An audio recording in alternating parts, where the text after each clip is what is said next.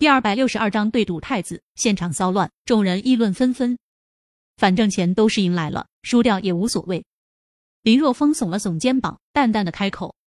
林若风周围一群人无语，就算是赢来的钱，那也是钱啊，哪能这么糟蹋？后过来的人当得知林若风的这一千万是他压数字赢来的，顿时不知道说什么好了。这么低的概率都被他遇上了，难道还想再中一次？这次要是再中的话，那运气就逆天了。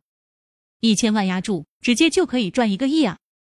一个亿，就算这里都是有钱人，但呼吸还是不由自主的急促起来。面对林若风那一千万堆积像小山般的筹码，张十三面色有些难看，因为一个亿的赌资已经超过了他所能承受的极限。尽管知道林若风能押中十八点的几率非常低，但是他不敢开。万一开出十八点，那么赌场要给林若风一个亿，估计心烈能将他给吃了。深吸一口气，张十三说道：“这位先生真是豪气啊！不过这么大的赌注，我只是赌场的一个小人物，是没有权利和你赌的。如果你真想赌，那么我去通知太子，他会亲自出面来和你赌的。”张十三话音刚落，人群中传来一阵叹息的声音。本来大家就是来看，这有可能是大富豪赌场自成立之后最豪的一场赌博，结果因为张十三不敢赌而被迫终止。可以，我就是想玩玩而已。林若风无所谓的耸了耸肩膀，说道：“好，那你等一会，我去请太子。”张十三转身离去。等到张十三离开后，林若风笑着问道：“诸位，你们想看看这底下是多少点吗？想啊，快打开看看吧。”人群中众人起哄，很想知道头中下面是不是十八点。好，其实我也好奇，很想知道自己这一次运气是不是还能那么好。林若风笑着揭开了头中。三四五十二点，并不是他所压的十八点。我去，省了一千万啊！林若风笑着开口。其实这一次他根本就没有利用透视之眼来看股中下面的点数，因为他知道自己一旦压了一千万的数字，张十三是不敢和他赌的，如此就能直接引出太子。兄弟，你真是逃过一劫啊！刚扔出去一千万，没想到又回来了自己的手中。兄弟，你待会还敢继续赌点数吗？人群中众人表情各异。赌点数，必须赌点数啊！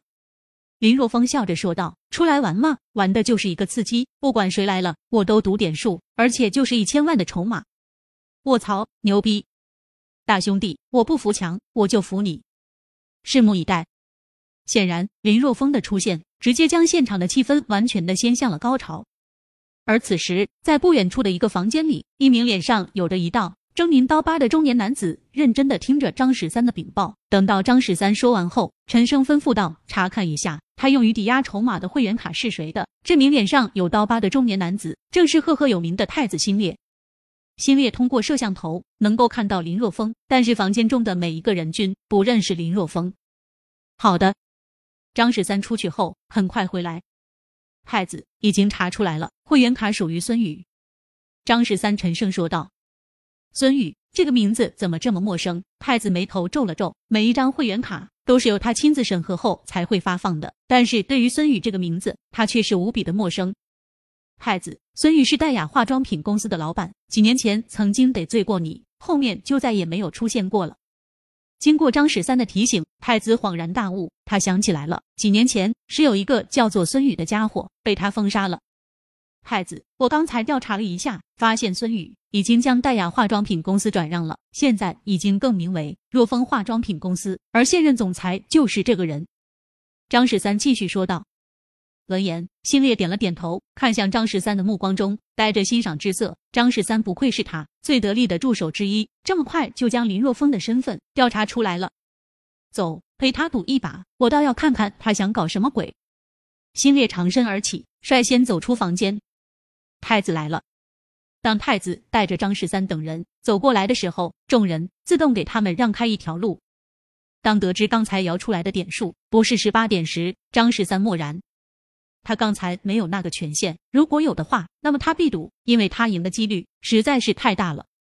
是你想玩一局大的？来到林若风面前，太子淡淡的看了林若风一眼，面色平静的问道：“是啊，随便玩玩而已。”林若风耸了耸肩膀，说道：“好，我陪你玩，你想怎么玩？”太子走到庄稼所站立的位置，淡淡的说道：“很简单，你坐庄，我还是压数字，一千万，只玩一局，不管输赢，我都收手。